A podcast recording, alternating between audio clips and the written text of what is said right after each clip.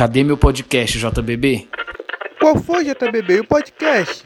JBB, cadê o podcast? E aí, JBB, esse podcast sai ou não sai? Vocês deviam fazer um podcast, hein, JBB? JBB, eu nunca te pedi nada. Eu quero um podcast, pelo amor de Deus. JBB, cadê o podcast? Fala, meu jovem, minha jovem, meu consagrado, minha consagrada. Como é que vocês estão? Estamos aqui em mais um episódio do JBBcast e nesse episódio queremos falar sobre uma coisa que é muito vivenciada, porém pouco discutida. Estamos aqui para falar sobre ser jovem e ser cristão. E para isso eu chamei dois amigos incríveis, brabos, agradáveis e mais adjetivos não cabem. Quero apresentar eles para vocês. Pode falar? Oi, meu nome é Arielle, tenho 26 anos, faço parte da comunidade Assembleia de Deus Vitória em Cristo e estou muito feliz pelo convite. Eu sou Eduardo, tenho 24 anos, sou jovem católico, frequento a Basílica Imaculada do Coração de Maria. Muito obrigado desde já pelo convite e vamos seguindo. E esse que vos fala se chama Luiz, tenho 19 anos e faço parte da primeira igreja batista em Três Fontes. E sem mais delongas, vamos entrar logo de vez no assunto do nosso podcast. E para a primeira pergunta, queria falar para vocês o que é ser cristão no seu ponto de vista. O que, que faz um cristão? Eu vejo que ser cristão é dar continuidade à obra de Cristo, nos nossos dias, na história. É, é ser outro Cristo para a vida dos nossos irmãos, para a vida de todos aqueles que passam pela nossa, pela, no nosso cotidiano, pelo nosso dia a dia, pela nossa existência.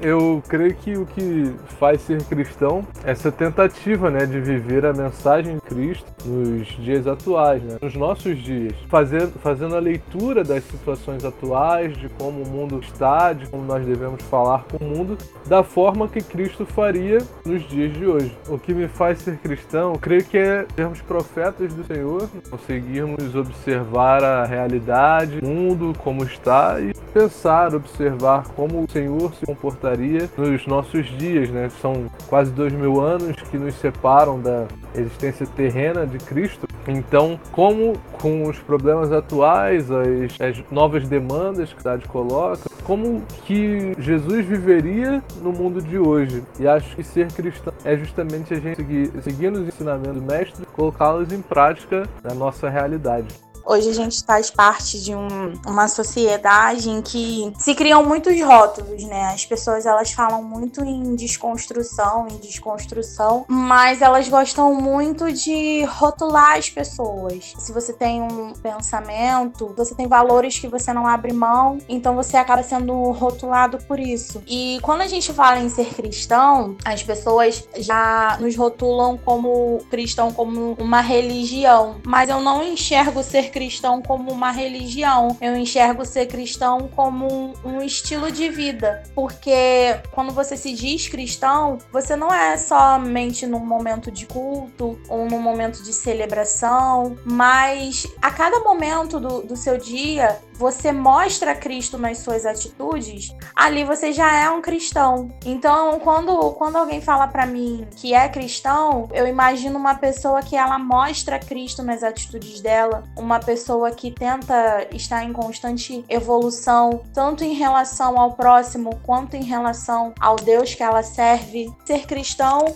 é adotar o estilo de vida de Cristo mesmo fiz uma pergunta lá no meu, no meu Instagram, o que faz você ser um jovem cristão, e eu queria ler algumas aqui, para que possamos um pouco refletir sobre isso. Tem gente falou que é somente seguir o cristianismo, teve outros que falaram que é ter ser temente a Deus, ter uma decisão diária por Cristo. Uma que me chamou muita atenção é uma que vai falar que é um relacionamento com Cristo. Não é apenas falar que é dele, mas se relacionar com ele. Teve gente que falou, né, que a minha fé e a atitude tem que ser compatíveis com ele mediante a sociedade verdade.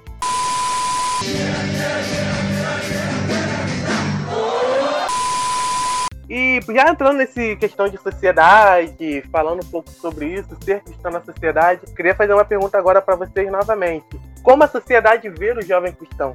Eu acho que a sociedade hoje enxerga o jovem cristão como um grandíssimo burro, porque ao mesmo tempo que você tá no mundo e que fala muito sobre liberdade e as pessoas enxergam liberdade como você explorar o seu corpo e explorar no sentido de conhecer o seu corpo e você explorar o corpo do outro, não só o corpo no sentido sexual, mas em, em todos os sentidos. Mas quando o jovem cristão ele decide se guardar, quando o jovem cristão ele entende o corpo dele como sendo um templo onde habita um tesouro espiritual, que é o Espírito Santo, então a sociedade já, já acha: ah, não, você é burro, você tá perdendo sua juventude, você tá perdendo tempo, você poderia estar tá se divertindo. Então eu acredito que hoje você pode fazer tudo, mas quando você decide não fazer esse tudo, mas quando você escolhe usar sua liberdade para se guardar, então você já não é mais parte daquilo e as pessoas não enxergam não ser parte daquilo como ser bom, mas as pessoas enxergam isso como ser ruim. E por mais que às vezes a gente tente respeitar o espaço do outro, quando você diz que você não concorda, as pessoas elas meio que já se sentem ofendidas, ainda que você não, não diga nada diretamente a elas. Mas quando você fala, não, eu escolhi não fazer, as pessoas elas se sentem ofendidas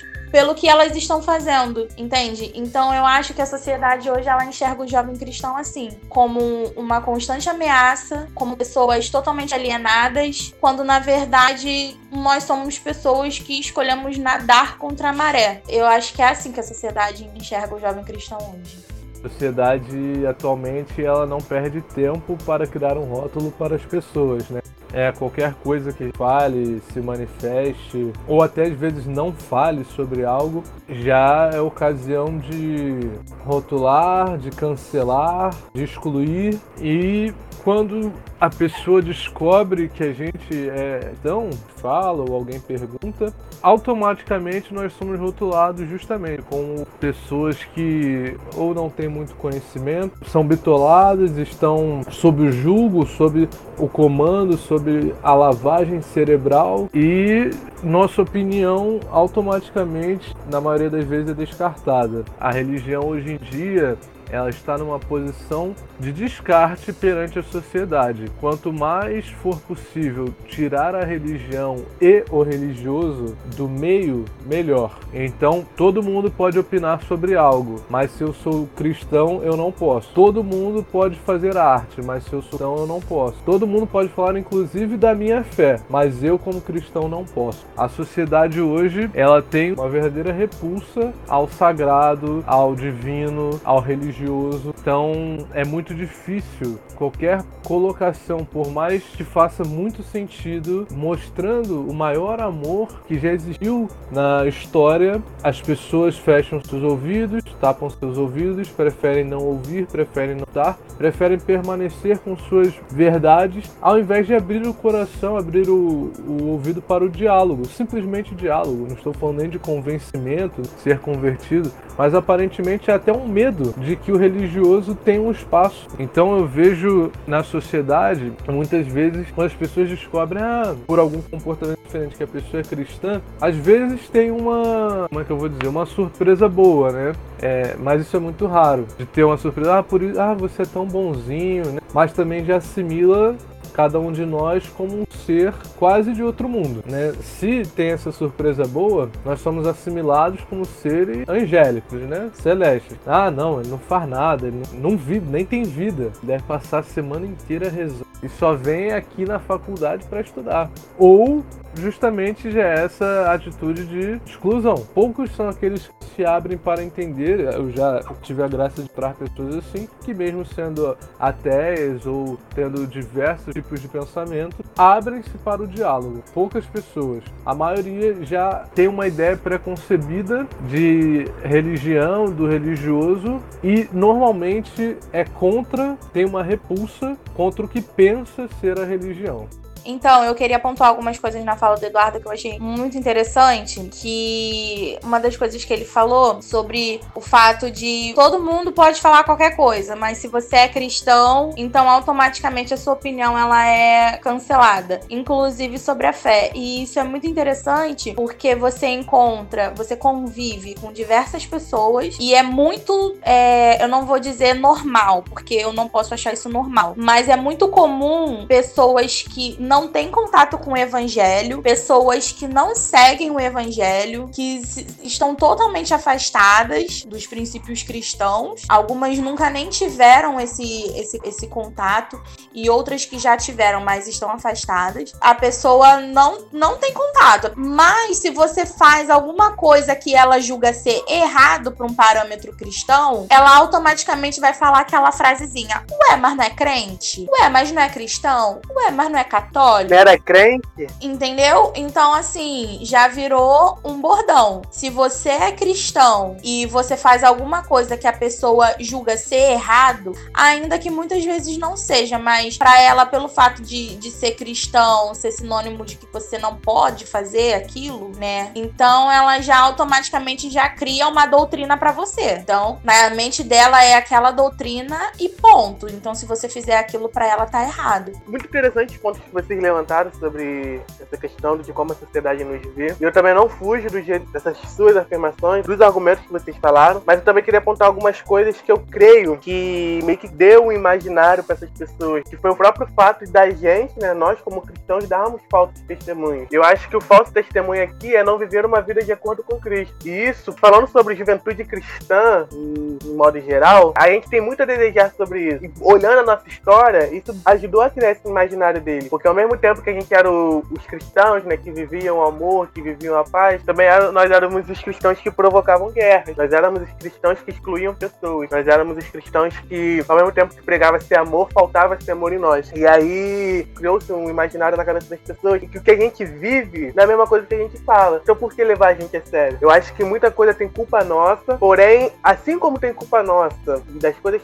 erradas que a gente faz, também tem culpa nossa a gente também não querer reverter isso. Nós, como cristãos, também tem que olhar e falar: não, ele é uma coisa. Olha pra minha vida, olha pra minha vida e veja que eu não estou sendo um cristão verdadeiro. E aí sim, nós darmos o nosso testemunho. Testemunhos de paz, testemunhos de amor, testemunhos de solidariedade, testemunhos de esperança, testemunhos de fé no contexto que a gente está vivendo, tão desacreditado da vida, tão desacreditado do mundo. Nós temos que ser esse, essa esperança e esse testemunho para que as pessoas olhem e pensem: olha lá, ele é diferente. Então, se ele é diferente, eu tenho que acreditar nele. Se ele é o que ele fala que é o Cristo dele, então eu devo conhecer mais sobre esse Cristo, conhecer mais sobre essa vida, conhecer mais sobre essa religião. Que aí sim a gente vai cativando as pessoas, né? Meio que reintroduzindo elas, tirando essa, essas escamas dos olhos, né? Que façam com que ela olhe o evangelho deturpado, o evangelho precário, o evangelho mentiroso, entende? Passa Jesus, passa Jesus, passa Jesus. Continuando as nossas perguntas, é, agora, dentro do nosso contexto eclesial, dentro da nossa comunidade de fé, na nossa igreja, na nossa paróquia, eu queria saber como a comunidade tem visto o jovem cristão. Bem, eu vejo que hoje em dia talvez alguns espaços estejam começando a surgir para os jovens, mas eu acho que ainda é um espaço relativamente pequeno. Eu posso falar um pouco da minha experiência, né, dentro da Igreja Católica, dentro da minha paróquia e das áreas em que eu atuei, aqui na Forani, enfim, que esse espaço existe, mas nem sempre as pessoas veem com bons olhos isso isso. Muitas vezes eu escuto muito falar isso, ah, o jovem ele é o futuro da igreja, né? Até que ponto, eu me pergunto, o jovem ele é o futuro e até que ponto ele já não é o presente, né? Eu compreendo que quando uma pessoa observa o jovem, ele pensar, ah, o jovem ainda precisa ter experiências de vida que ele não teve. O jovem talvez não tenha a formação necessária ainda para estar à frente de alguma coisa, mas o jovem ele possui vitalidade, o jovem possui vontade. Muitas vezes o jovem é comprometido, né? Muitas vezes o jovem é bem formado também, porque a gente precisa levar em consideração que o jovem do século 21, o jovem de 2020 tem muito mais acesso à informação do que aqueles que foram jovens há um pouco mais de tempo. Então, a gente precisa levar em consideração que a formação, que muitas vezes o jovem consegue procurar, consegue buscar, consegue achar. O jovem tem sede de Deus. E nesse ambiente de ter sede, como eu falei, claro, ele precisa primeiramente ter esse encontro pessoal com Cristo, né? É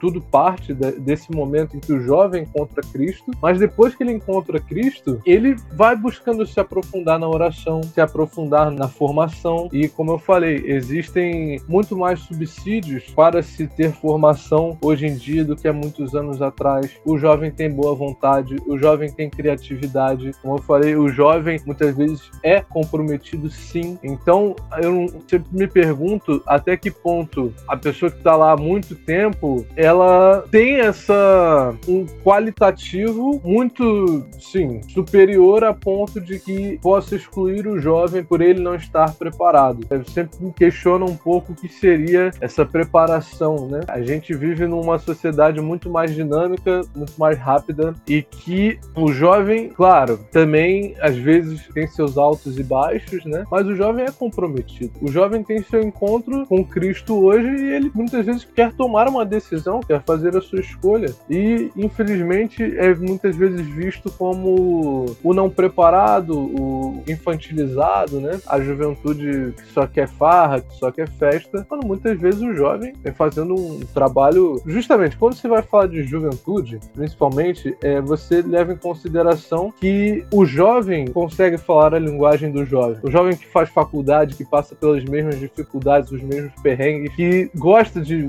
das mesmas coisas que os outros jovens, o jovem consegue falar e consegue compreender coisas que às vezes também as pessoas de idades diferentes não conseguem. Ah, mas o jovem sempre faz isso. Ah, mas o jovem erra naquilo. Às vezes o jovem consegue compreender melhor, consegue dar uma acolhida melhor. E aí, nesse sentido, nessa linha, é, o Papa Francisco, ele, depois do sínodo para a juventude, ou seja, a juventude ser uma preocupação do Papa, é promulgado uma, uma exortação né, para a juventude, para dizer o que se espera da juventude e tentar responder algumas dos anseios que a juventude também tem. Então, é uma preocupação, agora falando do âmbito católico, né? É uma preocupação da igreja. Agora, como é recebido essa preocupação, né? Será que muitas vezes aqui nas nossas bases é, essa recepção se torna igual à preocupação da igreja?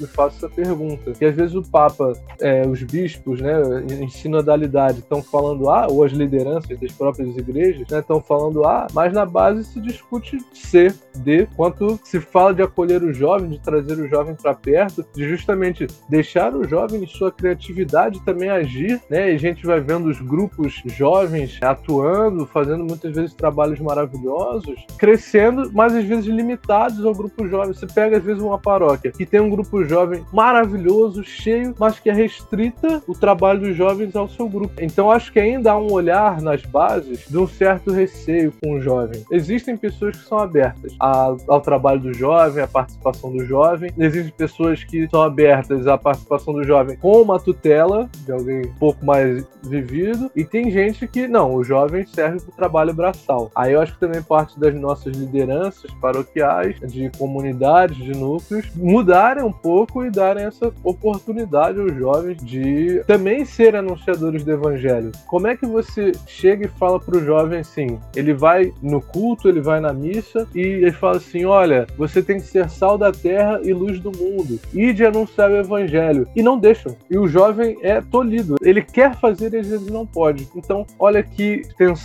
a gente se encontra. Então, é preciso que as lideranças, claro, que o jovem assuma seus deveres com responsabilidade, mas que as lideranças comecem a mudar esse olhar e a dar sempre oportunidade. Estamos aqui falando para a juventude batista brasileira, que tem uma grande organização, né? Então, assim, há um espaço, mas sempre fico me questionando quanto esse espaço ele é realmente aberto para nós nas bases, nos núcleos, ou às vezes é um espaço muito grande para a juventude, né? A pastoral da juventude, enfim. Mas na paróquia ele é reservado ao seu espaço, né? Então dificilmente você vai ter um jovem às vezes dando uma palestra para pessoas mais, é, mais velhas, né, para adultos, em que vão levar o jovem a sério. Eu, sim, eu vejo que isso muda um pouco porque é, existem eu, é, um amigo que também está na área da teologia, que ministra aula para adultos e temos uma boa aceitação, mas muitas vezes também temos aquela desconfiança. Bem, o que, que esse jovem pode acrescentar na minha vida? Vida, que já tô há 30 anos na igreja e ele nem de vida tem 30 anos. E aí a gente fica nessas tensões.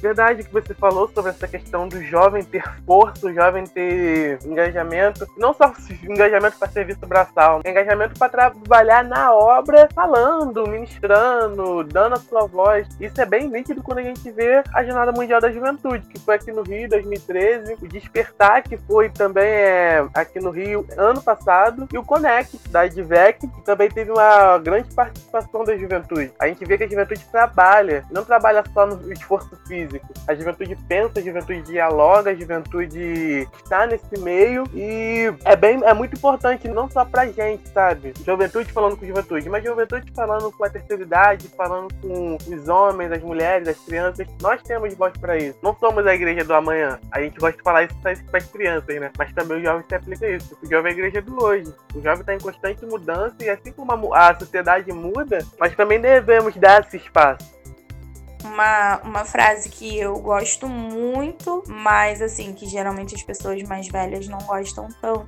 Que ser mais velho não significa que você está certo. Às vezes ser mais velho só significa que você está errado há mais tempo. E geralmente quando a gente olha assim, algumas igrejas são anciãos, né? Mas quando a gente olha para as pessoas mais velhas da, da, da nossa igreja e a gente pergunta para eles quais são os exemplos de fé, quais são os exemplos dele dentro da Bíblia, às vezes vai vai falar um Josué, vai falar um apóstolo João, vai falar um Davi. E são pessoas que começaram o seu ministério extremamente novas. Davi, quando foi chamado, ele tinha o quê? 17 anos. E são exemplos de fé, são exemplos de perseverança na Bíblia, mas quando você traz isso para o jovem de hoje, parece que não consegue enxergar. Não, não estou generalizando. Claro que tem muitas pessoas na igreja que hoje investem na juventude, pessoas que oram, que clamam por uma juventude ainda mais ativa, pessoas que investem nos jovens das suas igrejas, mas a gente vê que ainda tem muita resistência, principalmente por parte dos pais cristãos, e é isso que eu acho muito estranho, porque é muito comum hoje você ver um pai cristão falando assim: ah, não, vai ter um, culto jovem. Ah, não, porque eu vou falar para Fulano ir, né? Porque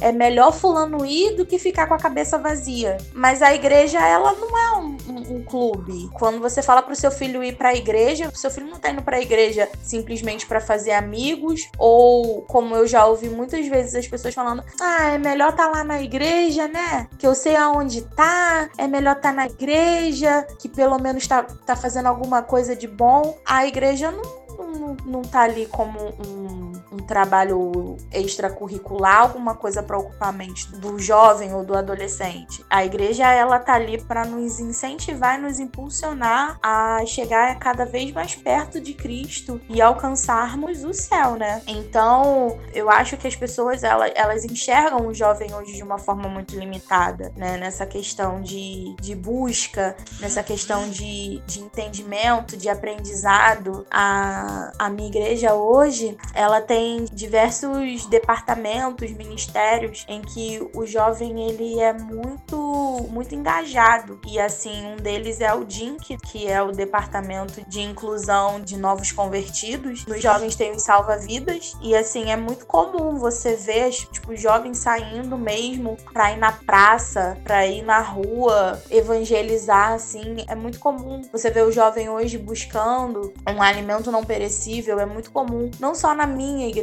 mas nas outras denominações é muito comum. Por quê? Porque o jovem hoje ele é mais sensível. O jovem hoje ele, ele tem a oportunidade de, de, de demonstrar os seus sentimentos. Embora que muitas vezes é enxergado como um certo mimimi, é, as pessoas mais velhas dizem, ah, mas no meu tempo não tinha isso. Mas se você parar para pensar que o jovem do, do século 21, o jovem do, dos anos 2000, ele é mais ansioso do que um doente mental que vivia no manicômio dos anos 70 é realmente preocupante. Você pensar que, segundo a OMS, o índice de depressão aumentou 18% nos últimos 10 anos, será mesmo que o jovem de hoje ele é mimizento? Será que o jovem de hoje ele é, de fato, uma pessoa que é muito mimada? Ou será que esse, como o Eduardo falou, esse ápice de informação constante que a gente tem, de certa forma não tá um pouco pressionando a mente do jovem e do adolescente de hoje? Esse constante ato de tudo é permitido. O jovem, o adolescente de hoje, ele tem tudo na palma da mão dele com um celular. É tudo muito exagerado. Claro que você buscar informação é bom,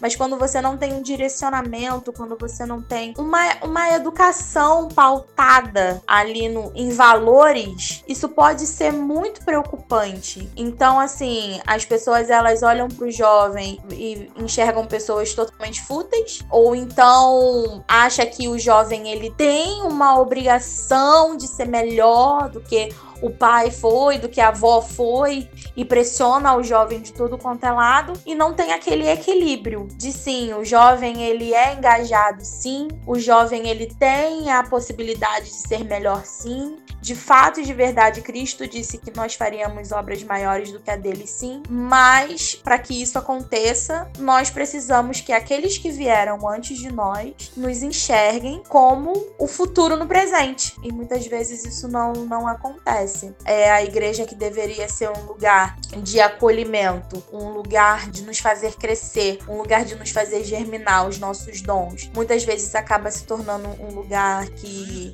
às vezes oprime um pouco pouco, o jovem ele acaba tendo uma visão também deturpada por conta das pessoas mais velhas que não conseguem entender que o tempo dela já passou. Não no sentido de passou de que, ah, não, eu, eu tenho tantos anos de idade, então agora eu não sirvo mais para nada. Não, mas no sentido de que é necessário renovar, é necessário você dar espaço para o outro, é necessário você pegar na mão do, desse jovem e caminhar junto com ele, entender que uma liderança não com com, com responsabilidade, entendeu? Deus ele não chama as pessoas pela idade, mas Deus chama as pessoas pelo caráter e pela intenção do coração. Se fosse assim, todos os ministérios deveriam começar após os 40 anos. E não é isso que nós vemos na Bíblia Sagrada, não é isso que nós vemos na história. Então, assim, o jovem ele tem espaço na igreja? Sim, ele tem. Tem espaço na igreja. Esse espaço é aceito 100%? Não, esse espaço não é aceito 100%, infelizmente. Então, eu acho que falta um pouco de equilíbrio, tanto na parte do jovem de entender que a igreja, ela, desculpa o termo, mas a igreja não é oba-oba, e as pessoas mais velhas que estão na igreja saber diferenciar o que é um jovem comprometido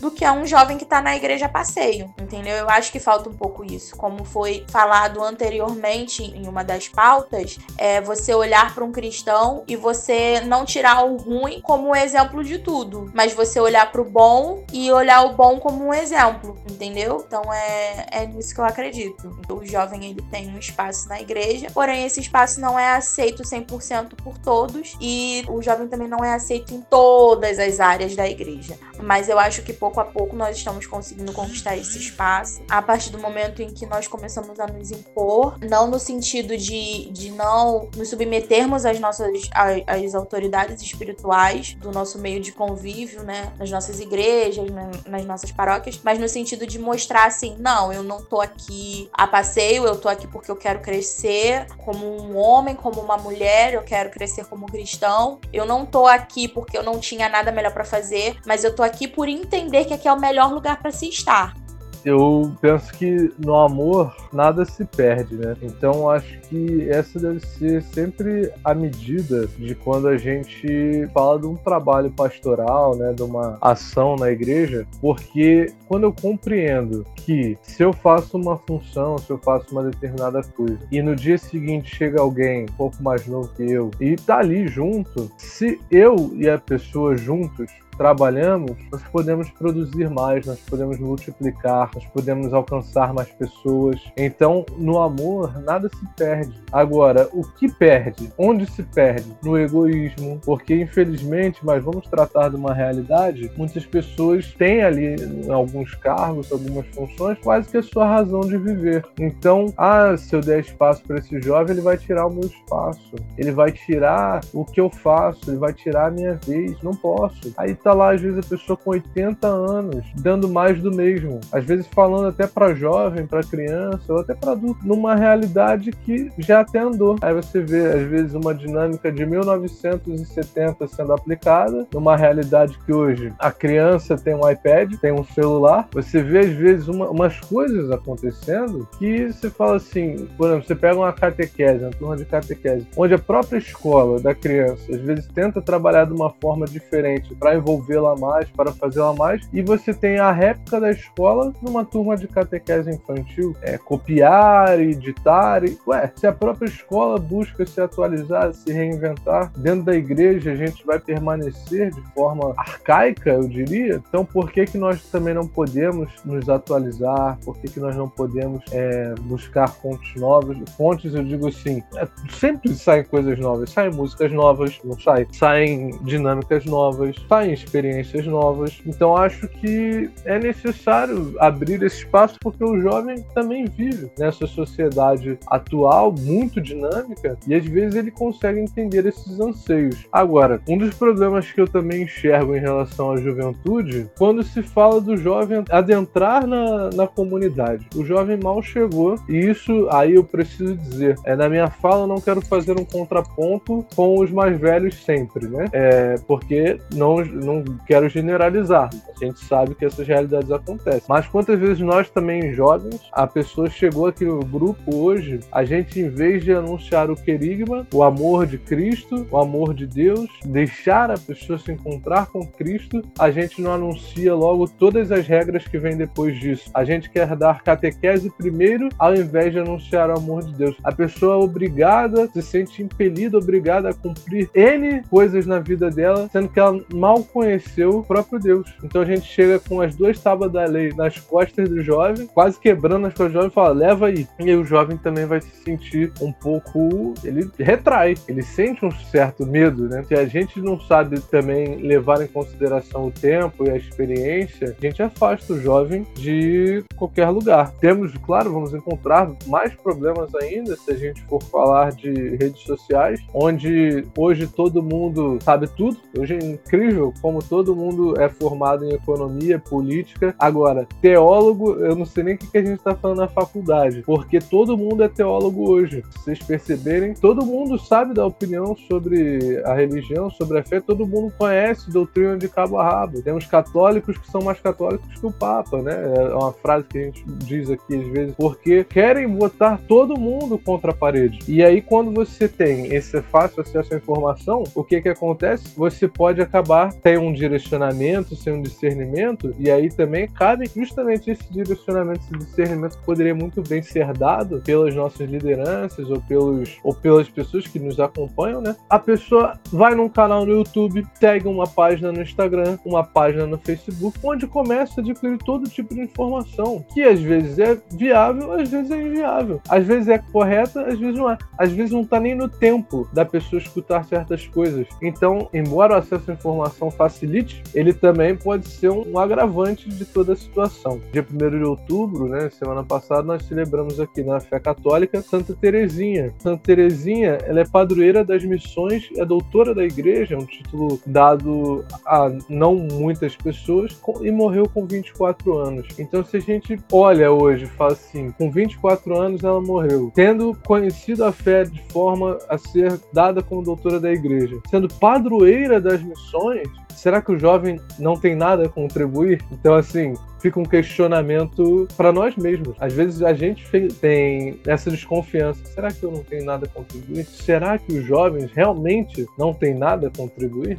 A gente tem que entender que Deus ele tem uma forma de tratar com cada um. É a chamada multiforme graça do Senhor, multiforme graça do Espírito Santo de Deus. Então ele vai ter uma forma de tratar com cada um. Às vezes você vai ver uma pessoa que em um mês ela vai ser outra pessoa totalmente diferente. E às vezes uma outra pessoa que entrou junto com ela, em seis meses, ainda vai estar com hábitos do velho homem, ainda vai estar com hábitos anteriores ao relacionamento dela com Deus. Mas a gente também precisa entender que não é normal normal, às vezes, você vê um jovem na igreja, não só um jovem, mas um adulto, um, uma pessoa de mais idade. A pessoa tá há anos na igreja, mas continua com um caráter de uma pessoa que acabou de chegar. Então, assim, a gente também não pode achar normal, a gente não pode achar habitual. Ah, não, mas é porque fulano tá na igreja há um ano, né? E fulano ainda tem esse hábito de quando ele tava. Não é normal. Claro que foi o que o Eduardo falou. A pessoa chegou na igreja ontem, você querer que pessoa já esteja virando um pastor daqui a um mês. Também não tem como.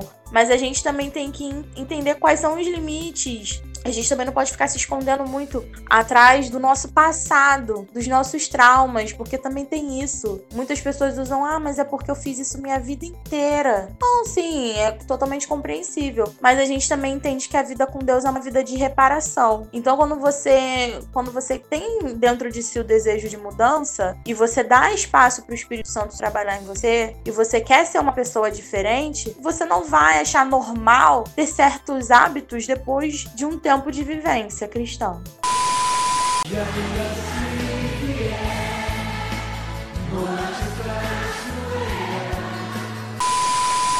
E a próxima questão que a gente pode conversar sobre e tal é quais têm sido os principais anseios, questionamentos, inquietações, o que tem perturbado a juventude cristã? Ainda mais nesse tempo de pandemia, e tempo que questões sociais estão vindo à tona, e vem essa questão da polarização, tem muita coisa inundando o jovem. Eu quero saber o, que para vocês, o que na vivência de vocês, na comunidade de vocês, tem que inquietar o jovem nesse contexto, nessa época. Eu acho que tudo, pelo menos quase tudo, vai se resumir a uma coisa, que a gente pode apontar para outra logo em seguida. A juventude anseia por amor. A juventude anseia por ser amada. E se a juventude busca e quer esse amor e quer ser amada, no fim ela busca Deus. Muitas vezes não sabe, mas busca. O que a gente vê na sociedade hoje é justamente a busca por uma aceitação, por uma participação, por um encontrar-se na sociedade e, bem, a gente sabe mais ou menos onde isso leva. Trazendo para dentro do contexto eclesial, eu elenco alguns problemas que eu encontro na juventude hoje, que são, na minha humilde opinião, simples reflexos da sociedade. Né? Nós estamos no mundo e a sociedade ela afeta dentro das nossas comunidades com toda a certeza. Então nós temos uma polarização, como já foi citado Estado. Então, dentro da própria fé, existem aqueles que são mais conservadores, existem os que são mais liberais e ninguém se entende. Parece que são inimigos, né? Parece que todo mundo quer ser detentor da verdade de Cristo. Todo mundo quer colocar Cristo dentro do seu modo de pensar. Querem botar Deus dentro de uma caixa e falar, não, ele é meu. Então, eu acho que isso já complica muito. É um, totalmente um reflexo da nossa sociedade, onde você só pode ser A ou B. Ou melhor, A ou Z. Você nunca pode ser B, C, D, E. Você tem um milhão de oportunidades, mas você só pode ser A ou Z. Se você dá uma opinião, você é A, se você discorda, você é Z e acabou. Essa polarização, ela parte para uma politização, que eu acho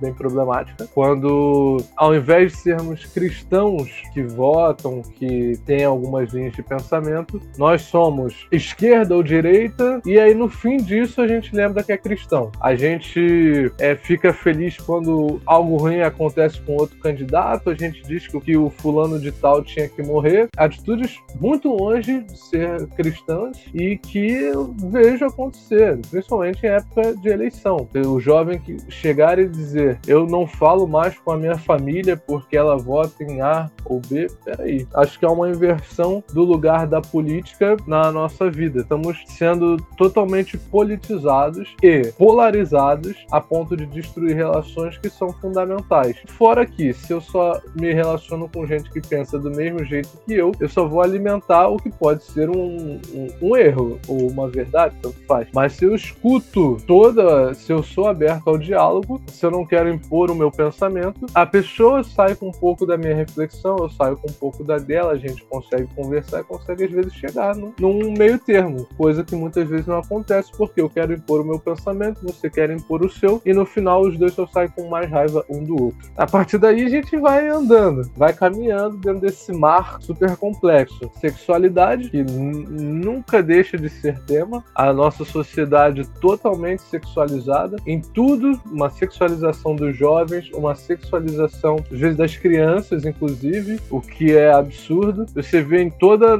novela, em todo filme, em toda série, tem que ter uma questão ou sexual ou sexualizada, né? É, ou de afetividade complexa. Então, assim, é um tema que eu acho que tem que ser tratado que virou um certo tema muito cuidadoso, que a gente tem que pisar em ovos para falar, mas tem que falar, não pode esconder, fechar os olhos e, e não falar nada. E dentro da sexualidade, da, dessa sexualização, entra a cultura do descarte, onde você usa a pessoa para aquilo que você quer e depois joga fora. E nesse sentido, não só sexual, mas de se aproveitar, ou às vezes uma amizade, você né, vai deixando as pessoas de lado, vai se desfazendo delas, ou cancelando-as, né? Em alguns casos, a pessoa discorda de você e você não fala mais com ela. Bem, que cristianismo é esse? Amai-vos uns aos outros passou longe. Talvez tenha sido outro que falou, mas não Jesus, porque não, a, a, os cristãos não têm colocado isso em prática. Né? O cancelamento, você cancela uma pessoa por uma opinião, uma fala, e Jesus vem apresentar um Deus misericordioso. Imagina se Deus cancelasse cada um de nós de acordo com as coisas que nós fazemos. Complicadíssimo. Se Jesus apresenta um Deus que é amor e um Deus que é misericórdia, muito complicado quando a gente não tem compaixão, não tem piedade, não tem misericórdia com o nosso próximo, independente se eu concordo ou discordo, independente se ele errou uma vez e depois buscou acertar. Bem, perdoar-nos as nossas ofensas, assim como nós perdoamos a quem nos tem ofendido. Além desses pontos, eu creio que a, a juventude ela sofre de uma crise de identidade e de,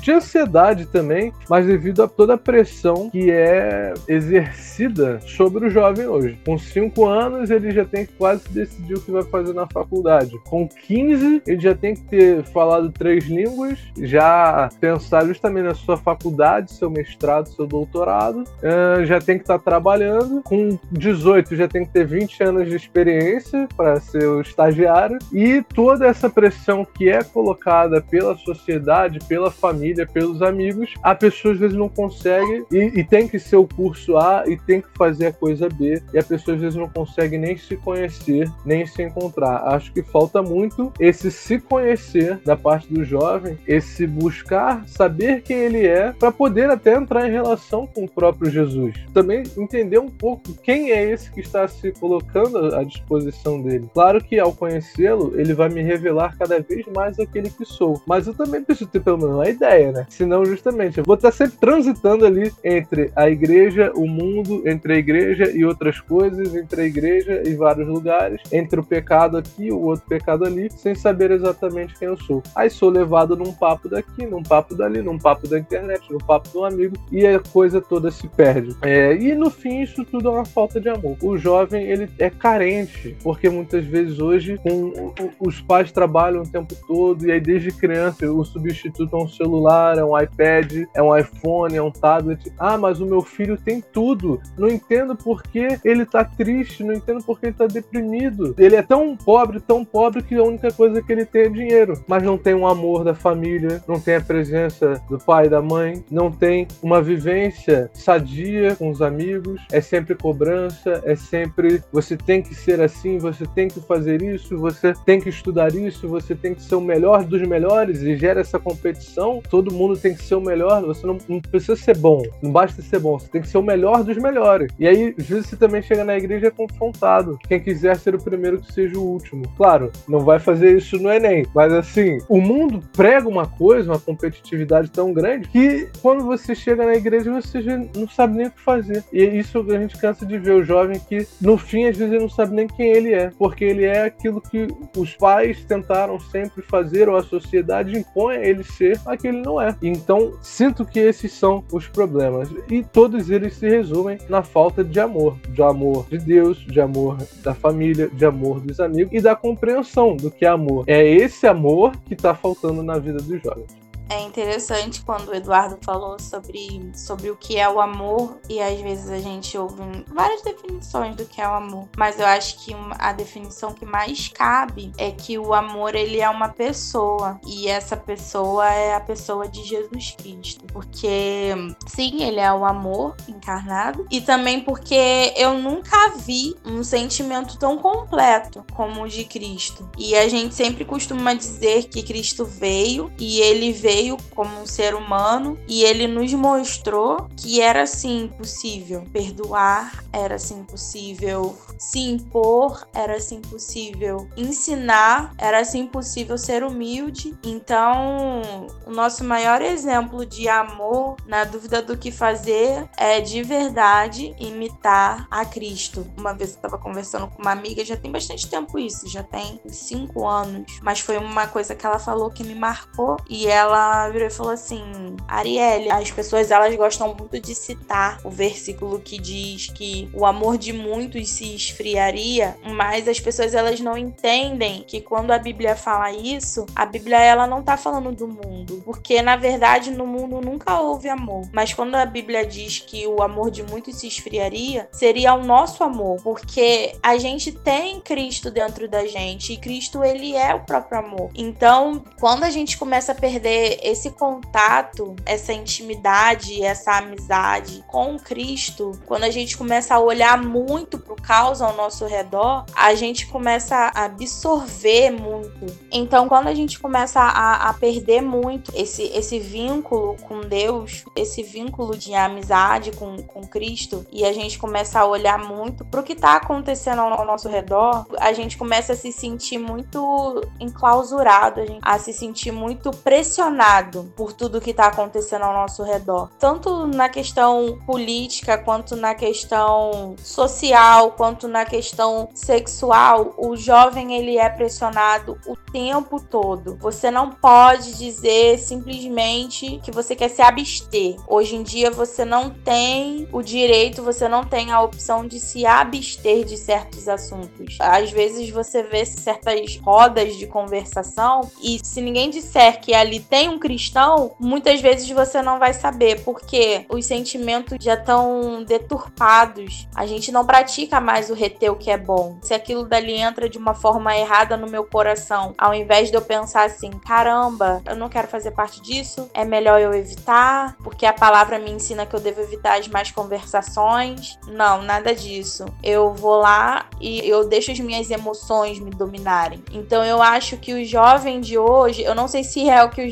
jovem de hoje anseia, mas eu acho que o jovem deveria ansiar por equilíbrio. A gente tá muito desequilibrado. A gente não sabe mais conversar. A gente não tem mais um diálogo. Às vezes você vai abrir uma roda de debate com pessoas de diferentes religiões, pessoas de diferentes opiniões políticas, pessoas de diferentes sexualidades, e raramente você vai ver depois daquela, daquele debate as pessoas deixarem o debate no debate. As pessoas elas vão levar aquilo pro coração. As pessoas elas estão muito agressivas e isso acaba refletindo também no jovem cristão. Por quê? Porque a gente tem um contato constante com a sociedade, não tem como você se isolar. A palavra ela diz que nós somos embaixadores de Cristo. Qual é a função do embaixador? O que faz um embaixador? O embaixador ele é alguém que ele não é daquele país, ele não é daquele lugar, mas ele tá ali como mediador, ele tá ali de forma totalmente pacífica, mas dentro da casa dele não valem as leis daquele país que ele tá, porque ele é estrangeiro ali. Dentro da embaixada valem as leis do local de origem dele. E qual é a função do embaixador? É trazer informações do seu local de origem para o local onde ele está e levar informações do local onde ele está para o seu local de origem, trazendo isso para o mundo cristão. Quando a palavra diz que nós somos embaixadores de Cristo,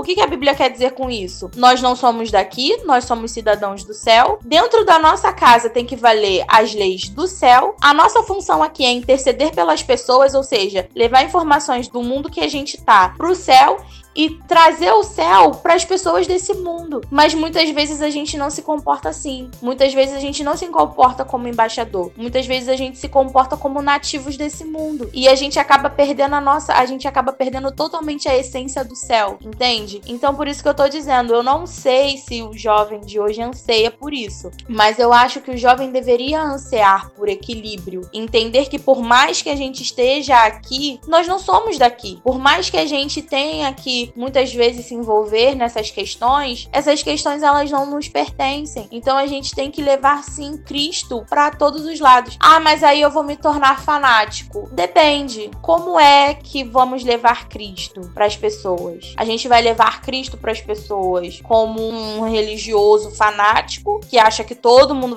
deve ir pro inferno e é isso aí, pronto, acabou? Ou a gente vai levar Cristo para as pessoas, nós vamos levar o céu para as pessoas da mesma forma que Cristo trouxe o céu para esse mundo quando ele andou aqui. Porque Cristo foi a maior representação de amor, ele foi o próprio amor, e eu nunca vi uma passagem que mostrava Cristo como sendo uma pessoa totalmente extremista, muito pelo contrário. Cristo na sua vivência aqui, ele conseguiu ser alguém acolhedor, ele conseguiu ser alguém que respeitava o outro, ele conseguiu passar tudo que ele tinha para passar sem ofender ninguém, o que era muito difícil também naquela época. Não posso dizer que era tanto quanto é hoje, né? Até mesmo pelo nosso fluxo de informação. Qualquer frase que a gente fala pode ser totalmente deturpada. Mas Cristo conseguiu cumprir a missão dele sem ser uma pessoa fanática. Mas Cristo foi alguém totalmente equilibrado. Então eu acho que, que é isso que o jovem de hoje deveria ansiar por equilíbrio.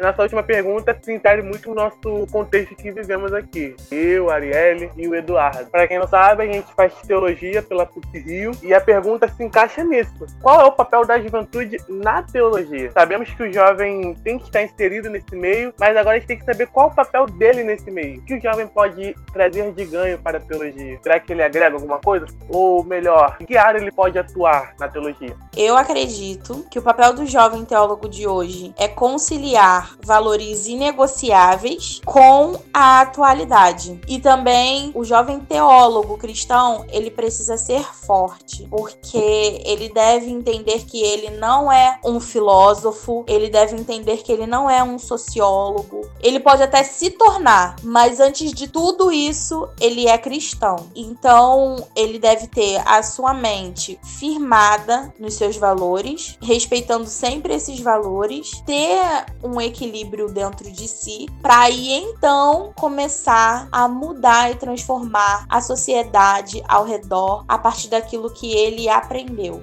Porque mais importante do que você ter um diploma na parede é você saber que você tem a tábua da lei no seu coração, entendeu? Porque é, é como Davi disse: a tua palavra eu escondi para não pecar contra ti. Então, sempre que a gente tiver dúvida, a gente deve entender que a palavra de Deus ela é um manual de instrução da vida cristã. É esse que eu acho que é o papel do jovem teólogo de hoje partindo de uma linha geral que eu sempre escutei desde que eu andei na teologia, é que teologia se faz de joelho no chão, teologia se faz com o jornal na mão, e eu acrescento teologia se faz com a Sagrada Escritura na outra mão. Né? Então, é de joelho, mas com jornal e Bíblia na mão. Por quê? Eu vejo que o papel do jovem teólogo hoje, ele vai praticamente tentar fazer duas linhas. Ele vai tentar ler a realidade, quais são justamente os problemas, os anseios, as esperanças, enfim, vai ter que olhar para o mundo e a igreja está aí para o mundo, então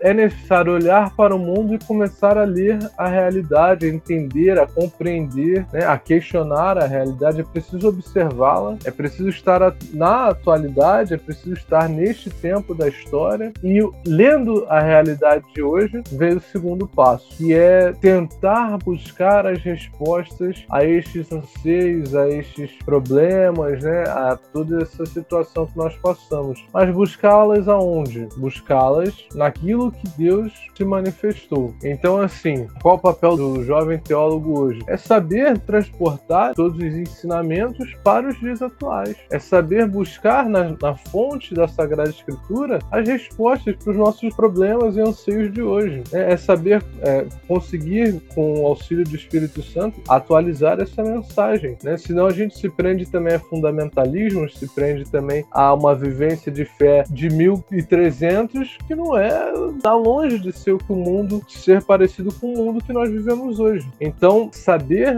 ler essa realidade, buscar as respostas, abrir o diálogo para escutar e também o que o mundo está tentando buscar e poder nesse diálogo, nesse diálogo que às vezes é silencioso, às vezes é com nossa vida, com as nossas atitudes, mostrar que existe uma resposta, que a resposta já nos foi dada, na verdade, né? E mostrar essa verdade, anunciar essa verdade ao mundo, essa verdade do amor de Deus. Então, assim, com muito diálogo, muita paciência e também, assim, aos anseios do povo de Deus hoje. O que, que justamente em pleno século XXI, em pleno 2020, em plena pandemia, Covid-19, o que, que o cristão se pergunta hoje, né? Quais são as crises de fé? Ou no que, que o cristão está colocando a sua esperança? Como o cristão vai agir no mundo de hoje? São perguntas que o cristão vai se fazer e que nós, como teólogos jovens, nós precisamos trazer, tentar responder essas questões com palavras acessíveis ao povo. Academia é academia, né? Universidade é universidade, onde a gente muitas vezes pode fazer uma pesquisa, tentar responder uma questão de outra forma, mas quando vamos falar ao povo de Deus, a gente não pode confundir o povo de Deus. Então, o que as verdades que já nos foram comunicadas, nós também comunicamos. Aquilo que recebi é o que vos dou. Então, nesse sentido, nós precisamos também fazer essa transmissão, mas fazer essa transmissão também na atualidade. Né? Eu posso responder um problema da comunidade de Corinto, mas não é mais